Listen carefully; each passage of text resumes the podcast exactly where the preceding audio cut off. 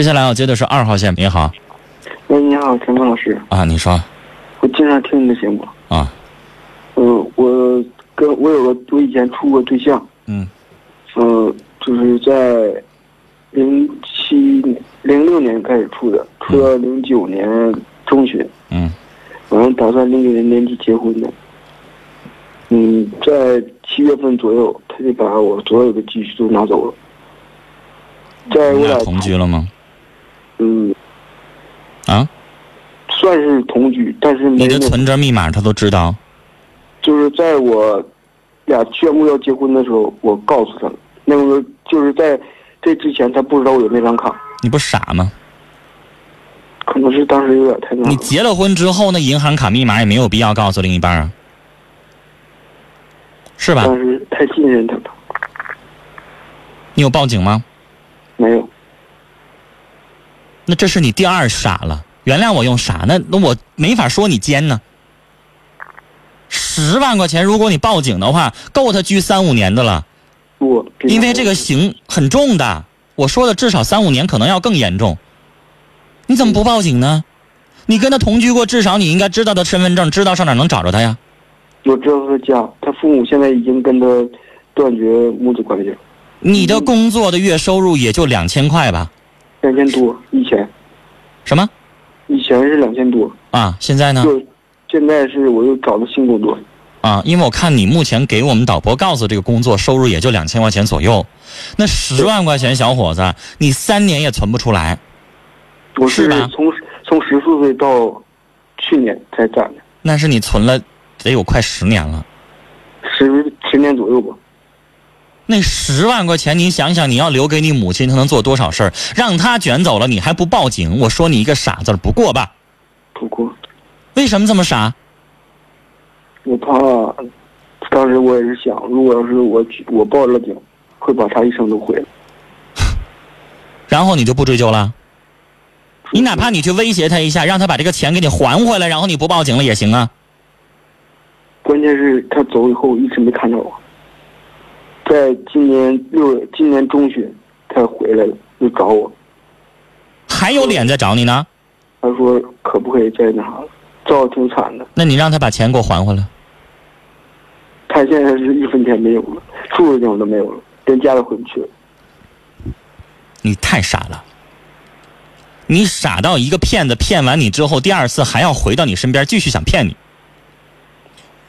但是我当时没答应，我不知道该不该那啥，他始终在始终在给我打电话，小伙子，你现在要电话要是公布的话，我们节目当中电话能把你打爆了啊！有的女人告诉你我很美，我长得可漂亮了，那我跟你在一起十年都行，你只要你告诉我你银行卡密码就行。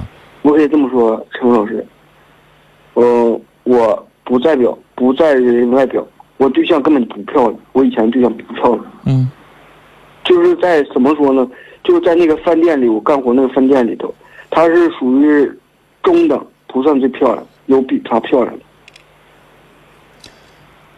但是如我刚才说那些话是在跟你开玩笑，我在气你，我我我是在知道让你不会知道你以后还这么傻不？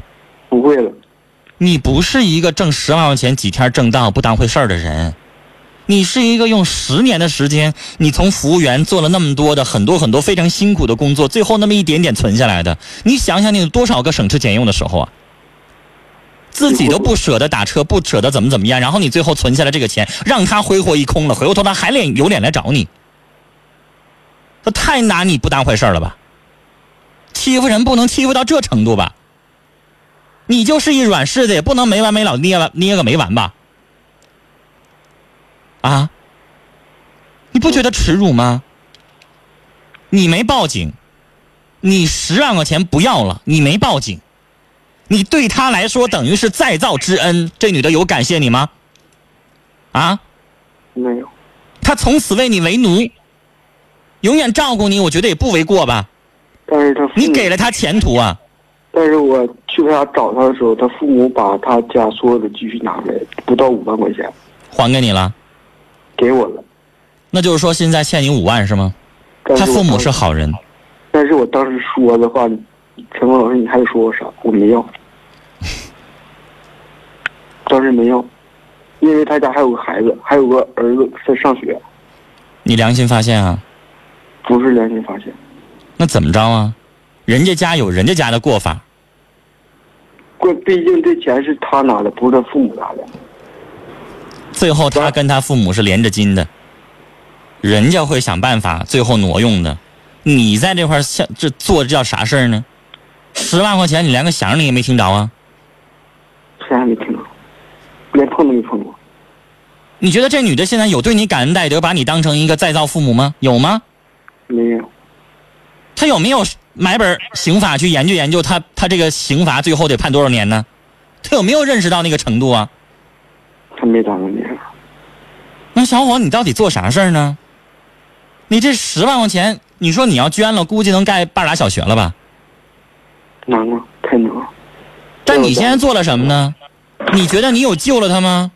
你有帮了他吗？有吗？没有，他最后这钱不全花光了吗？嗯，那小伙子，我真的觉得你很傻，太傻了，不是一个傻字儿。你做了这么多，你自己肯定会后悔啊，什么都没得到啊。现在是相当后悔了。这女孩之后还有联系吗？现在始始终在给我打电话，就在她什么目的啊？在在就在我给你打打这个电话之前，他已经给我打过两个了，她什么目的？要跟你重新处吗？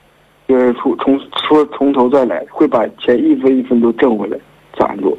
你告诉他，你什么时候把那个钱还清为止，我才会把你当成个人看，否则你就不是人。可以这么说，我俩刚开始处的时候，他一个月的，就是收入是在四千块钱左右，他而且他花销在五千块钱左右。完了，我俩处了半年以后，他一个月的消费是能达到二百块钱是最多的了。我从你现在的讲述来说，这女的她不是十恶不赦，她现在她也有痛，她觉得她对不起你，她现在主动找你，她现在应该也不怕你报警。不怕，所以，先生，我认为你要跟这么一个人去谈恋爱，那我就不想说啥了。那你我我想说，你在我心目当中就已经不是傻了，明白我吗？明白了，明白了，所以我的意思说，你可以跟他，咱也不，你既然三年前呃或者几年前你都没想起来报警，现在就算了。但是你可以跟他说，你说我跟你谈恋爱，我不会说出这样的话来，我不会再傻下去了。但是如果你想让我把你当成一个人看的话，接下来我给你时间，你三年也好，五年也好，你慢慢赚钱，你把这个钱还给我，那我还会把你当成一个人看，也不枉我没有接受你父母给我那五万块钱。这么说行吧？可以，钱，他当然应该还给你，但是千万别再傻下去，再妄想跟为他成为什么爱人或者怎么样了。我明白了，我觉得这辈子我要是你的话，我就不会相信任何一个人了，甚至对感情我也会打个问号了。我还敢相信吗？是不是？我我现在已经我也相信你，你以后即使是你跟人结了婚了，你不会告诉人银行卡密码的，是不是？嗯，好，这就是应该，这叫吃一堑长一智。你的经历真的很传奇，希望你以后真的能够收获幸福。聊到这儿。